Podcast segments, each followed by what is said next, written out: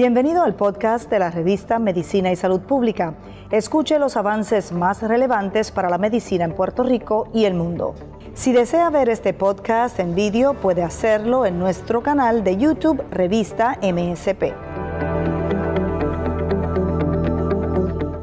Sí, buenas tardes a todos. Eh, para mí es un placer estar eh, por este medio comunicándome con con todos ustedes. Yo soy el doctor Francisco Guzmán Lugo, cardiólogo eh, en el área oeste, especialmente, específicamente en Sabana Grande, eh, y practico mi cardiología este, en el Hospital La Concepción de San Germán. Eh, el tema de hoy que vamos a hablar es sobre el síndrome de apnea y hipoapnea del sueño, ¿verdad? Una y su relación con las enfermedades cardiovasculares. tal vez sea no bien reconocido este síntoma o este síndrome, ¿verdad? Eh, este síndrome se refiere a el dejar de respirar eh, específicamente durante las horas del sueño, ya sea durante la noche o durante el día, eh, de 5 segundos a 30 segundos. La mayor parte de las personas es de 30 segundos. En un intervalo de una hora que puede ser de hasta 30 veces, ¿verdad? Este, o más. hay dos tipos de apnea del sueño, ¿verdad? Es la apnea que, la que es obstructiva y la que es central. Eh, la que es eh, obstructiva es la apnea que se caracteriza de aquellas personas que están sobrepeso, eh, personas que tienen la circunferencia del cuello un poquito más ancha, personas que tienen problemas con el tracto respiratorio, ya sea porque el tracto respiratorio, el, área de la nariz, ¿verdad? respirar es pequeña o tiene algún pólipo o tiene alguna enfermedad, ¿verdad? Un cáncer o algún otro tipo de enfermedad. Eh, también eh, en este, esta obstructiva entran eh, los pacientes que tienen, le ha dado stroke, le ha dado enfermedades cardiovasculares. La apnea central, que es otro tipo de apnea, ¿verdad? Para darle algún ejemplo, se caracteriza mayormente por aquellos pacientes que usan medicamentos controlados, pues medicamentos para el sueño, medicamentos para, para sedación, ¿verdad? Ansiolíticos como tal. Eh, personas, eh, herencias que son hereditarios, ¿verdad? Pues pueden tener la apnea también obstructiva. Eh, el uso de alcohol, ¿verdad? Es una de las principales causas de esta, de apnea a nivel central. la prevalencia de esta enfermedad es un 3% y mayormente ocurre en hombres, ¿verdad? Hoy en día, pues nada, ocurre en hombres y mujeres, pero la, la estadística nos dice, son estadísticas un poquito atrasada del 2013, nos dicen que es mayormente en hombres un 3%.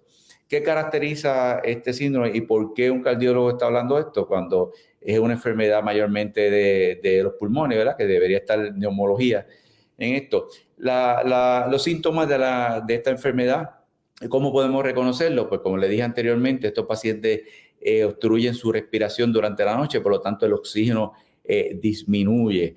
Eh, esto eh, tienen problemas al día siguiente cuando se levantan, problemas con, con la concentración, problemas del sueño, eh, se quedan dormidos, ejemplo, guiando en una luz se quedan dormidos, este, se sientan a ver televisor y se quedan dormidos, este, se van de lado cuando están en, un sitio quieto, ¿verdad? Y esto trae un sinfín de, de, de, problemas para este tipo de pacientes. En la práctica pues, médica, eh, tenemos algo que se conoce como el síndrome metabólico, ¿verdad? Que está altamente relacionado con la apnea del sueño. El síndrome metabólico son aquellas personas que tienen el colesterol alto, ¿verdad? Tienen la circunferencia a nivel de, la cintura mayor, ¿verdad? Eh, tienen problemas con la diabetes. Eh, a su misma vez, esto es, representa las primeras causas de, de enfermedad cardiovascular eh, la diabetes y la hipertensión están ligadas altamente a la enfermedad cardiovascular, ¿verdad?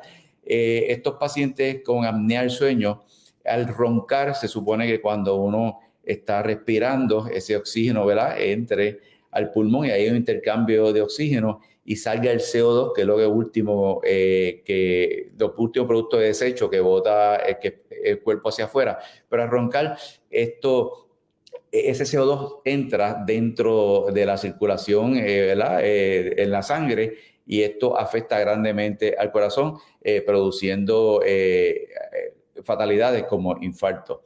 la apnea del sueño produce cambios en la presión, aumenta la presión, el paciente está, el corazón trabaja sin oxígeno, ¿verdad? Y el corazón lo que brinda el bombeo de sangre, que, el cual transporta oxígeno a todas las células del cuerpo y es indispensable, ¿verdad?, que, que, ese oxígeno esté a su perfección para que el cuerpo no tenga ningún problema.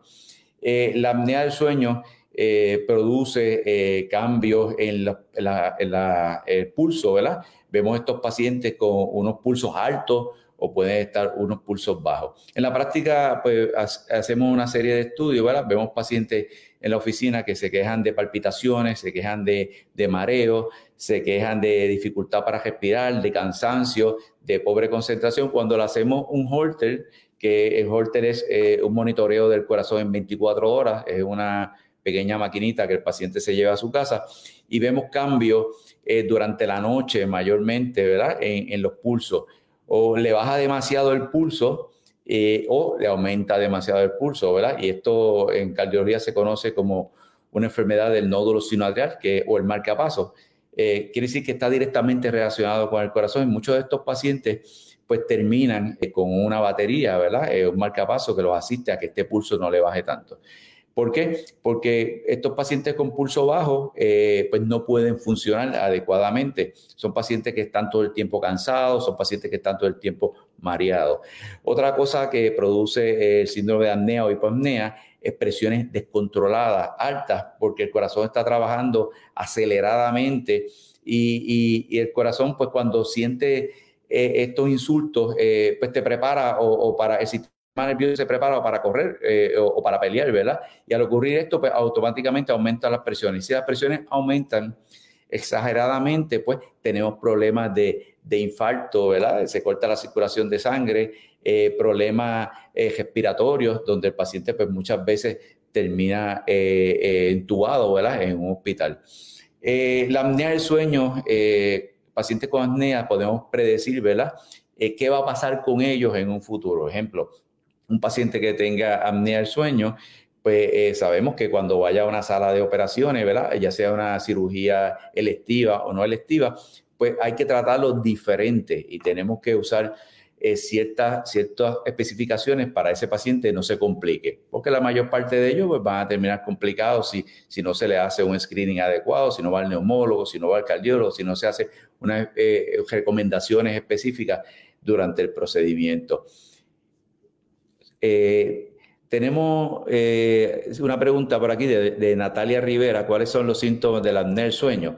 Bueno, dentro de los síntomas, lo primero es, eh, roncar, ¿verdad? durante la noche, pues vemos que el paciente ronca mucho, deja de respirar, como le dije inicialmente, de 5 a 30 segundos, ¿verdad? Que uno se cree que eso es poco, pero deja de respirar eh, cansancio durante el día, no se concentra, eh, mal humor, eh, tiene cambios en, los pulsos, ¿verdad? Cuando lo llevamos a hacer el estudio más sofisticado, el paciente está sin deseo de hacer nada durante el día. Te contesté la pregunta, Natalia. Otra de las cosas, ¿verdad? Este, eh, que está altamente relacionado a, la apnea del sueño es el, fumar. El fumar pues causa una inflamación en las vías respiratorias altas, ¿verdad? Y al esto ocurrir, pues el paciente, el oxígeno disminuye y al oxígeno disminuir, por ahí se, desencadenan eh, un montón de, de, cosas adversas, ¿verdad? Lo que es para el pulmón y lo que es para, para el corazón. Eh, hay muchas personas que no han sido diagnosticadas con lo de apnea del sueño. Las estadísticas dicen que un 3%, ¿verdad? Este, y yo creo que pues, esto debe ser algo que, que, todo médico primario, ¿verdad? Debe hablar con sus pacientes. ¿Y cuándo ir al, al médico? ¿Cuándo notificar al médico? Pues lo más importante en esto es es la pareja, ¿verdad? La pareja de la persona, este, que es la que se da cuenta, ¿verdad? Porque cuando está durmiendo que vemos estos periodos de apnea. Apnea quiere decir que no deja de, deja de respirar, por lo tanto el oxígeno va a bajar, ¿verdad? Ya esa es una razón eh, primordial para, para, ir al médico de cabecera y, hablar con el médico de cabecera y que él haga su consulta, ¿verdad? Eh, y, poder brindar atención temprana a este paciente. Eh, tengo otra preguntita por aquí. Marcela Moreno dice, doctor, esas pausas en la respiración pueden generar con el tiempo afecciones neuronales o cardíacas? Definitivamente. Eh, eh, estas pausas en respiración, acuérdate que dejas de respirar, dejas de recibir oxígeno. Eh, la sangre eh, regularmente llega, o regularmente no siempre llega al, corazón, al lado derecho del corazón, es sangre que llega por las venas, sangre que ha sido utilizada por todo el cuerpo, sangre que ya se le ha extraído el oxígeno en todos los órganos vitales, ¿verdad? Y pasa por el hígado y uno de los últimos productos eh, o lo que usamos para, para, para sacar esos productos eh, ajenos o perjudiciales al cuerpo es la, la respiración. ¿Qué pasa? A roncar, eh, como le dije ahorita, en vez de respirar oxígeno hacia adentro, lo que estamos inspirando CO2. Y esto es como si nos metiéramos detrás de un mofle de un cajo, ¿verdad? Y pusieran, nos pusiéramos a respirar. Así que va, va a pasar, nos vamos a caer al piso. Por lo tanto, va a traer problemas neuronales, ¿verdad? O sea, el paciente se va a ir en, en, eh, va a tener déficit neurológico transitorio, un síncope, porque lo que está recibiendo es CO2, que eso es tóxico. Al corazón, pues al no recibir oxígeno y recibir esos productos tóxicos, lo que va a producir es pues, alta presión, es una de las cosas que produce, produce eh, arritmias cardíacas, algo que se conoce como Six Sign Syndrome, que el pulso varía entre normal, alto y bajo, ¿verdad? Principalmente en las noches. Imagínense un paciente que está roncando, como lo he visto en los holters, ¿verdad? Cuando ponemos un holter y te desarrolla 20 de pulso en una noche. Eh, por varias ocasiones. Ya son un paciente que como está durmiendo deja de recibir oxígeno en, en, la sangre, por lo tanto los órganos vitales como lo que es el riñón, como lo es el hígado, ¿verdad? como lo es el páncreas, pues dejan de recibir eh, su alimento que es el oxígeno, por lo tanto se va a ir difusión. Eh, muchos pacientes pues eh, desarrollan una diabetes, ¿verdad? Otros desarrollan, estos pacientes se caracterizan por tener problemas en el hígado, la enzima del hígado están alteradas, es como si tuviera un hígado graso, produce algo como si fuera un hígado graso, ¿verdad? Esta apnea del sueño. Este, en los pacientes eh, de diabetes, pues hay intolerancia a lo que es la insulina, ¿verdad? Produce eh, problemas. Y una vez hay eso, pues se desencadena otro, otro renglón más de, enfermedad o de riesgo cardiovascular. Eh, Joan Nahar eh, dice, doctor, el 5B sinusal tiene alguna relación con esa irregularidad de oxígeno. Definitivamente. En el lado derecho del corazón, ¿verdad? Que es el lado que utilizamos para ver cómo están las presiones a nivel pulmonar, ¿verdad? Hay una, hay una estructura que se llama el nódulo sinoatrial o el marcapaso. Eh, está altamente relacionada a la apnea a difusión del nódulo sinoatrial. Eh, una vez deja de recibir esa área de sangre, pues ahí es que vienen los cambios, porque eso es lo que rige los pulsos eh, de, cada, de cada individuo, de cada persona. Y si tenemos problemas eh, en los pulsos, pues va a haber esta, esta eh, variedad, ¿verdad? De lo que es el pulso alto, el pulso bajo o el pulso rápido. Regularmente se distingue por pulsos bajos porque deja, es como si estrangularas el oxígeno, la alimentación que le llega a esa área, esa área, a esa batería. Y esa batería se pone disfuncional, ¿verdad? Que puede ser transitoria como que puede ser permanente. Y si es permanente, pues hay que, hay un por ciento 3% más o menos se habla de que estos pacientes terminan eh, necesitando una batería o un marcapaso. Eh, la enfermedad pues tiene, eh, se puede tratar, ¿verdad? si se coge a tiempo, uno de los tratamientos más efectivos, ¿verdad? En, estas personas se, se caracteriza por personas obesas. Hay personas que no son obesas eh, que iríamos a la parte central, que son los que produce, que tienen esta enfermedad también. Pero la mayor parte de los pacientes que vemos, ¿verdad? Son las personas este, cuando es eh, a nivel obstructivo, que es central, eh, obstructivo, perdóneme. Y el tratamiento es bajar de peso, ¿verdad?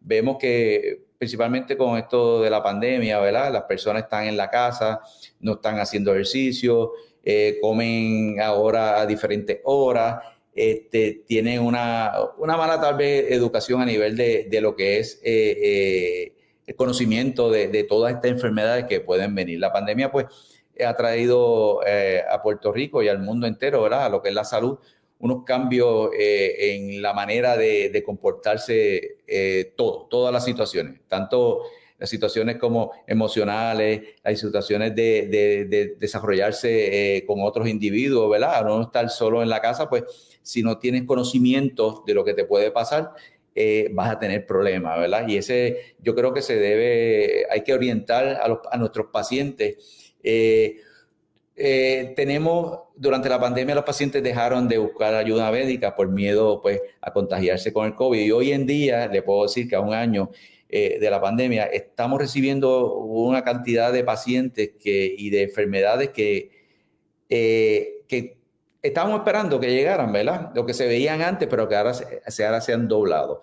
y mayormente en jóvenes, y eso es lo que a mí me preocupa. Estamos viendo en la sala, eh, en la clínica, en la, en la práctica, ¿verdad? En nuestras oficinas, pacientes cada vez más jóvenes con infarto a los 32, 34 años de edad, como lo he tenido, este, pacientes que, que no se han cuidado, que han aumentado 40 eh, libras eh, durante, este, durante este tiempo, ¿verdad? tal vez por desconocimiento, tal vez porque no tienen los recursos, ¿verdad? Este, pero siempre y cuando pues, tengamos conocimiento, para eso son estas conferencias, ¿verdad? Eh, para poder eh, orientar al paciente, poderle orientar a, la comunidad médica también, ¿verdad? Este, porque esto es un trabajo que lo debemos hacer entre todos, eh, tanto el médico primario como el médico especialista.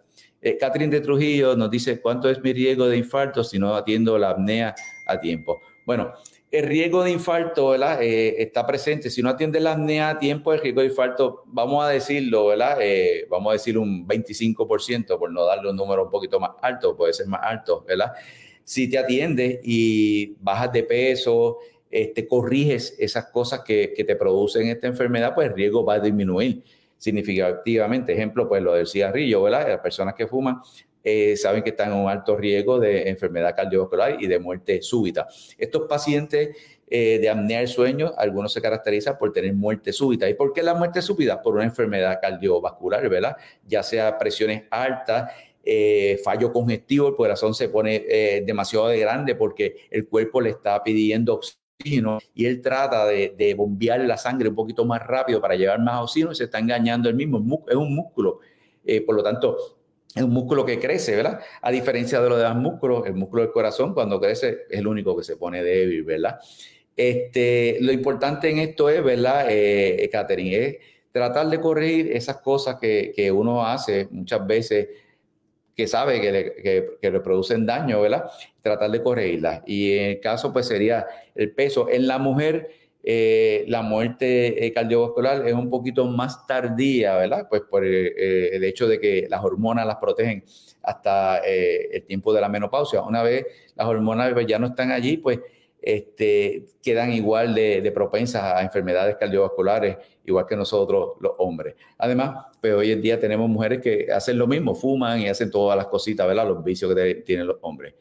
Eh, Vivian Blay dice, buenas tardes, entendí que si se baja de peso se cura la apnea. Bueno, eh, no es que se cure totalmente, sí, sí, si bajas de peso vas a disminuir el riesgo cardiovascular, eh, se vas a sentir mejor, las presiones se van a controlar, los pulsos se van a controlar, tu vida va a cambiar completamente. Automáticamente tú bajas de peso, la diferencia es tan grande, ¿verdad? Este, al bajar de peso disminuye todos los riesgos cardiovasculares.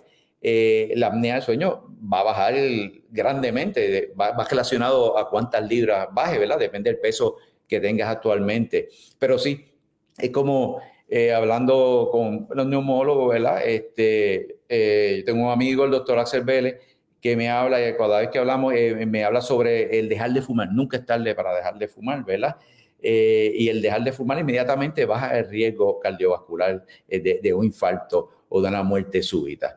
O sea que eh, hay, hay que poner atención a esto y es hacer ejercicio, no es que te vayas a correr el primer día, ¿verdad? Porque entonces pues, no sabes cómo está el corazón. Lo ideal es hacerte una evaluación, ¿verdad? Este, eh, del corazón, cómo está el corazón.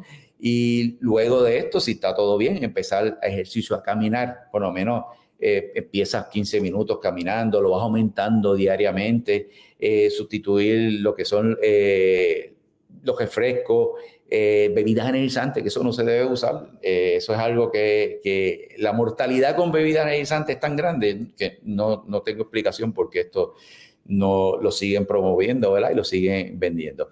Pero contestando tu pregunta, al bajar de peso vas a mejorar grandemente. Natalia Rivera le pregunto, hace unos meses me pasaba eh, que me levantaba sin aire, con la garganta extremadamente seca, ¿quién me puede diagnosticar? ¿Cómo afecta mi salud cardíaca? Ok.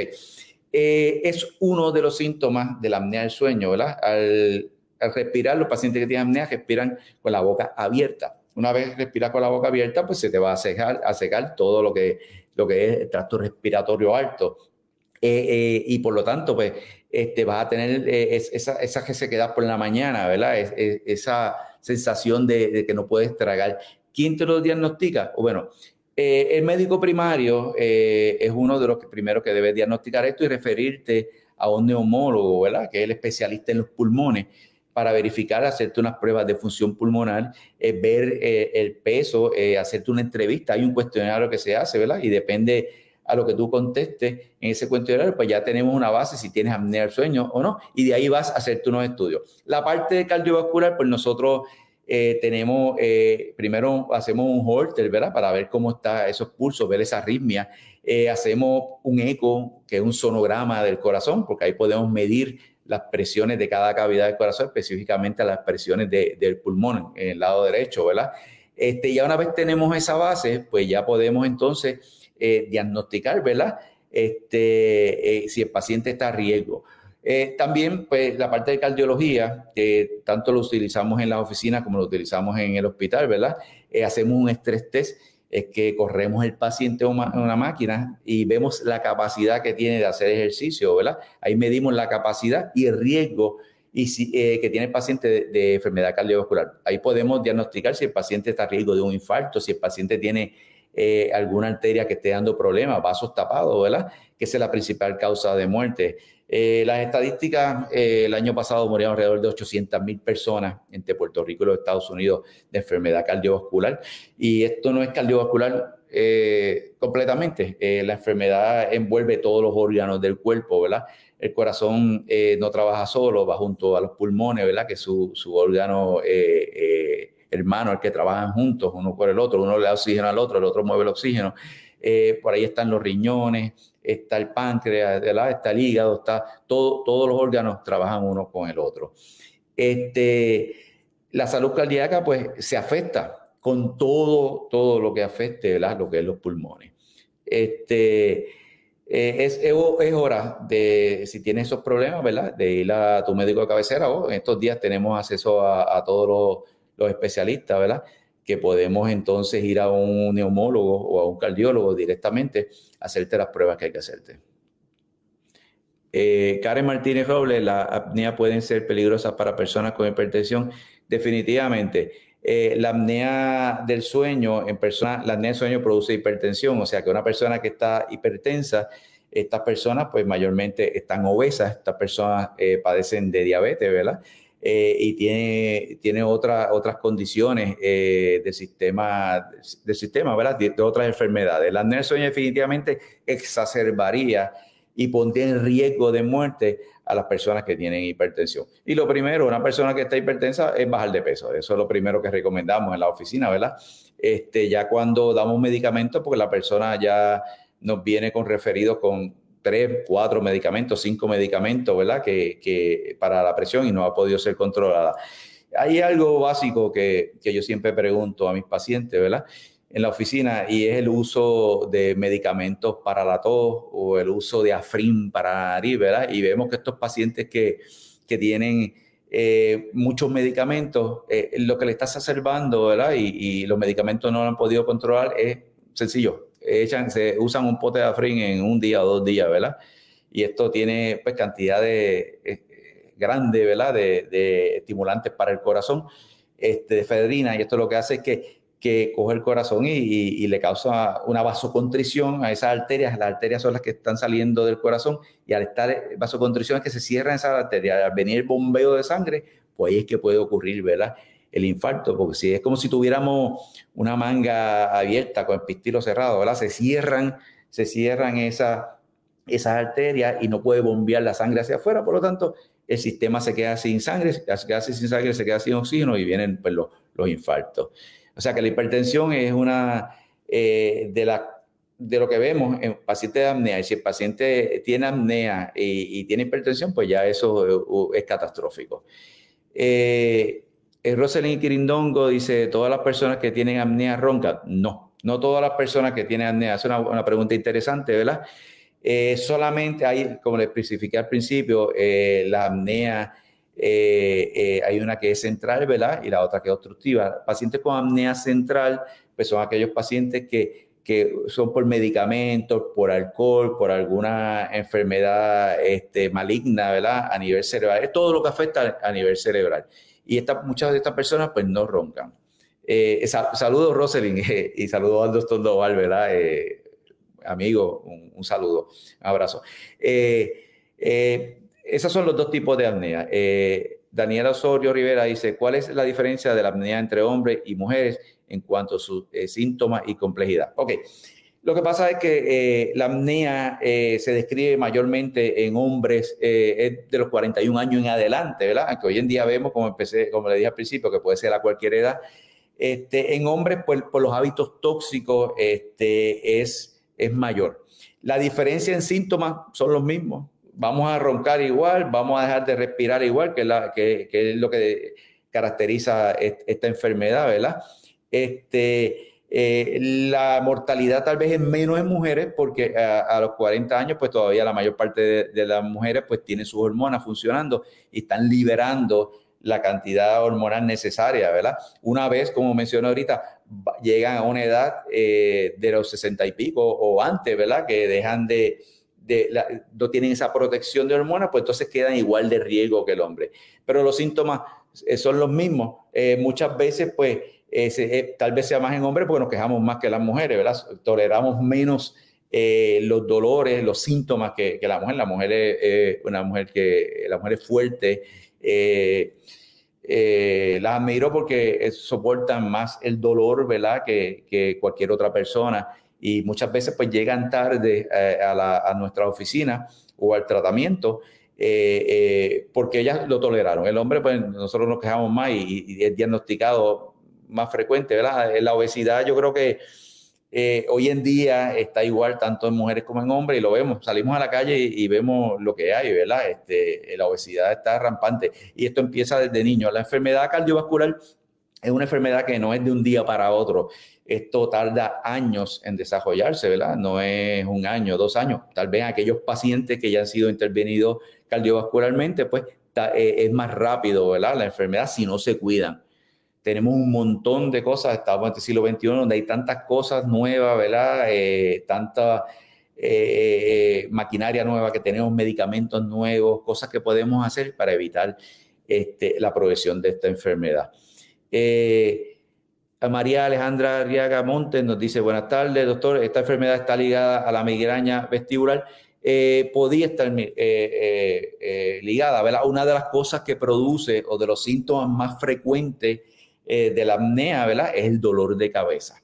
O sea, no debemos tal vez eh, confundirlo o se puede confundir con una migraña, pero si tenemos las características de apnea un paciente con apnea, que es obeso, que es diabético, que tiene hipertensión, que tiene problemas eh, en el corazón por palpitaciones, pues ya sabemos que si se levanta con dolor de cabeza y ha estado, la pareja dice que ha estado roncando durante la noche, eso es apnea del sueño, ¿verdad? Y no lo debemos confundir con migraña.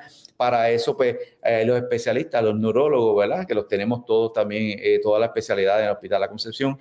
Y, podemos entonces este, eh, buscar una evaluación que debe ser así de un neurólogo. Hay ciertas edades donde ya debemos de empezar a tener las evaluaciones con los diferentes especialistas.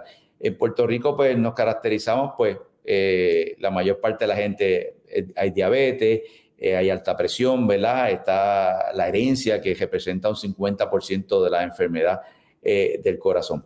En cuestión del dolor de cabeza, pues el dolor de cabeza puede ser por múltiples cosas, pero una de las cosas de la, de la apnea es el dolor de cabeza porque disminuye el oxígeno a nivel central, ¿verdad? Y el cerebro pues deja de recibir oxígeno, por lo tanto, pues va a dar un dolor de cabeza, va, a, ocurrir, eh, es como si ocurriera una eh, vasodilatación, ¿verdad? Se abren esa, esas arterias buscando, tratando de buscar oxígeno y lo que ocurre es esto. Y puede llevar a un déjame cerebral, un stroke. Eh, Julia Santa nos pregunta, buenas tardes doctor, si se diagnostica apnea del sueño y no se utiliza la máquina de CPAP, ¿puede empeorar la apnea? Definitivamente. la máquina de la utilizamos, ¿verdad? Para sacar esos productos de desecho que no están saliendo del cuerpo. Eso es lo que es una respiración, ¿verdad? Ellos te ayuda a, la exhalación, a tratar de sacar ese CO2 que es tóxico para el pulmón, que es tóxico para, para el corazón, ¿verdad? Y si tienes diagnosticado en el sueño y no la usas, no estás haciendo nada. El tratamiento, o sea, va a ser fútil bajar de peso, sí, pues bajando de peso puede mejorar y tal vez sustituir esa máquina en un momento dado, pero tienes que tener un compromiso. La, la máquina es para, para casos que ya están diagnosticados, ¿verdad? Que están avanzados, que está produciendo eh, problemas eh, tanto al paciente como a la pareja del paciente. Eh, pero si no la usa, va a empeorar, va a empeorar porque el cuerpo, ese CO2 es tan tóxico que vemos en pacientes en autopsia, ¿verdad? Pacientes que ya han fallecido, que cuando se está haciendo disección de las arterias del corazón, eh, se pone dura, esa capa es dura como, como una formica que no se puede partir. Imagínate el daño que hace ese CO2. Y si se continúa intoxicándote, pues va a llegar el momento que, que no vas a hacer funcionar. Y, va a empeorar eh, la situación de la apnea, por lo tanto, va, va, va a empeorar la, la situación eh, eh, cardiorrespiratoria, ¿verdad? Y la mortalidad, pues, aumenta definitivamente. Catherine de Trujillo nos dice, si me trato la apnea, reduce mi riesgo cardiovascular, definitivamente. Tú empiezas a tratar, nunca es tarde, empiezas a tratar la apnea del sueño, inmediatamente vas a, bajar esos riesgos eh, cardiorrespiratorios, ¿verdad? La mortalidad, eh, lo que llamamos el sudden cardiac death, ¿verdad? ¿Por qué ocurre esto? Porque el corazón, al no recibir oxígeno, pues lo que pasa es que se va bien rápido tratando de, de buscar la manera de llevar más oxígeno, ¿verdad? Tanto para él como para los demás sistemas. Y esto, la parte de abajo del corazón se va tan rápido y al irse tan rápido, pues eh, deja de llenarse adecuadamente para bombear la sangre hacia afuera adecuadamente, por lo tanto, el riesgo de un de cardíaco, de una muerte súbita por una, por una arritmia cardíaca ventricular, eh, eh, aumenta. Como, le, como le estoy diciendo, esto está, la enfermedad es tal vez el porciento no está bien definido. Yo creo que si se hacen nuevos estudios, este, esto va a aumentar, ¿verdad? De ese 3% va a haber mucho más. Desde niño, desde los 5 o 6 años de edad vemos eh, una comunidad donde estamos dándole mucha comida a los niños sin hacer ningún tipo de ejercicio. Ahora la mayor parte de los niños están en las computadoras, no tienen actividad este, física, no están yendo a las escuelas porque todo lo hacen en computadora, por lo tanto esa parte social, esa parte de, del ejercicio que se hacía antes este, en nuestra escuela, ya eso no ocurre. Por lo tanto, tenemos que prestar un poquito más atención a lo que es este, esta enfermedad como tal. Eh, yo eh, tenemos en, la oficina, ¿verdad? Tenemos todo, utilizamos todos estos instrumentos este, eh, que tenemos a disposición, como el Holter, como lo es el estrés test, como lo es la máquina de eco, ¿verdad? Como lo son los cateterismos, que ya cuando llega un cateterismo ya esa persona está un poquito más avanzada. Eh, yo utilizo de base el Hospital La Concesión, el hospital que me siento bien comprometido ¿verdad? Eh, eh, con esta institución, ya que es una institución que para mí es completa, ¿verdad? Y tiene pues, todo lo que necesitamos para practicar hoy en día nuestra medicina, donde tenemos también los Holter, los estudios, todos los estudios cardiovasculares, ¿verdad? Tenemos los neumólogos, tenemos la sala de cateterismo donde podemos hacer un cateterismo izquierdo, un cateterismo derecho y ahí podemos ayudar a estos pacientes, ¿verdad?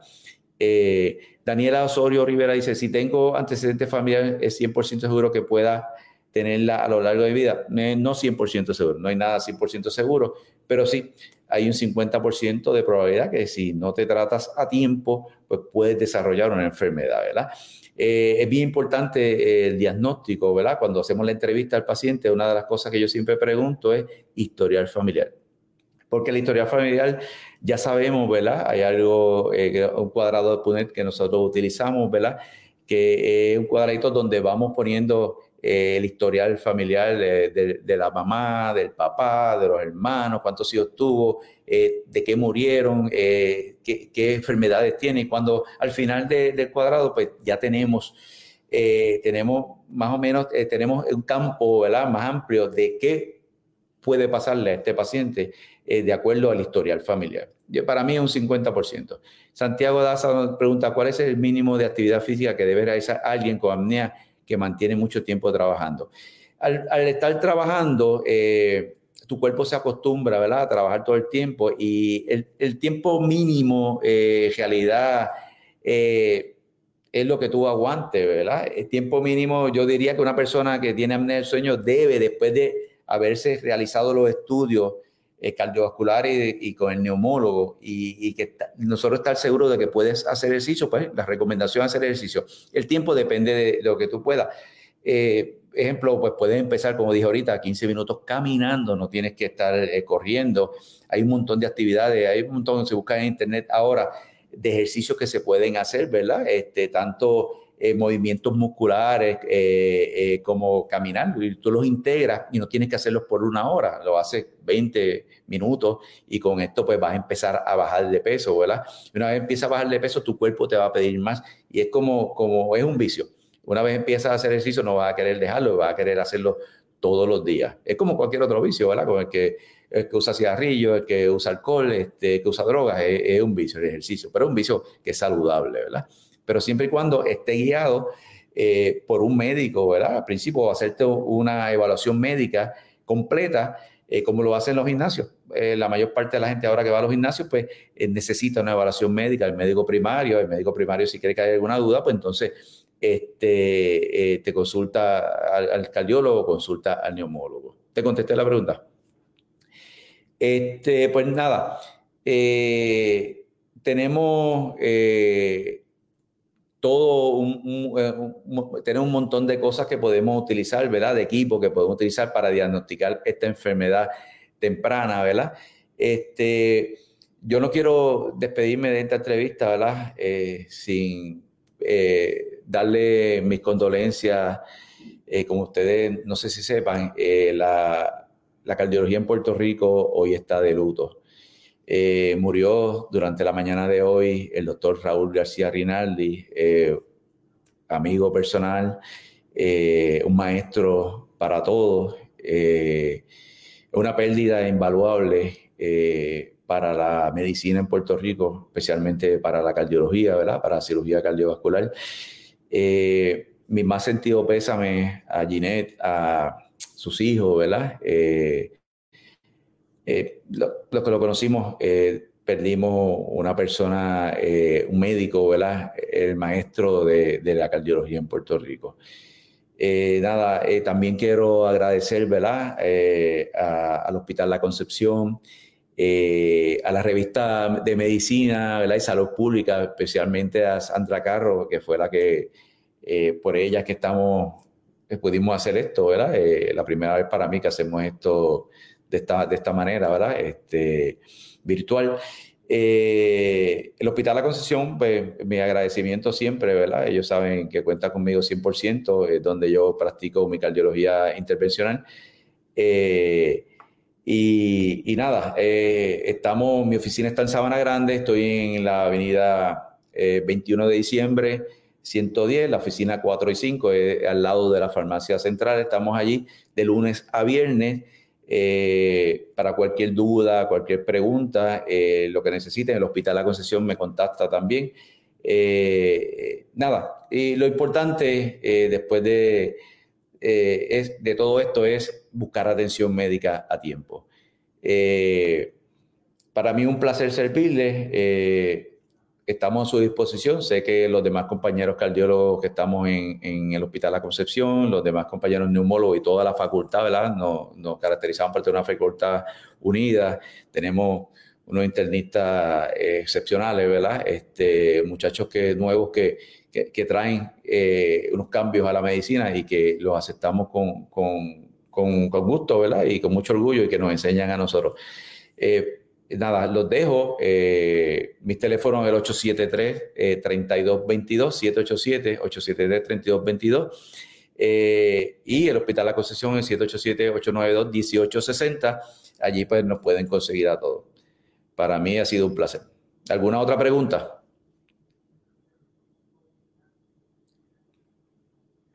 Eh, César Carrero dice, si existe la posibilidad de ser hospitalizado después de entrar por sala de mensa y se padece de apnea del sueño, el hospital puede proveer una máquina de CPAP y el paciente debe llevarla consigo o su propia máquina.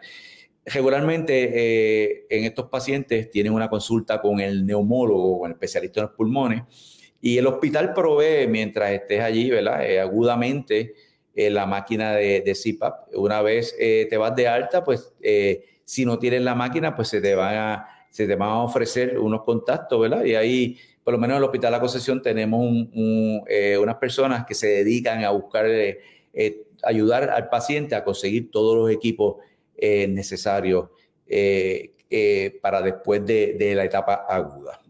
Sí, pero sí, al hospital, si vas a un hospital que tiene todo, ¿verdad? Pues vas a tener allí, se te va a proveer la máquina.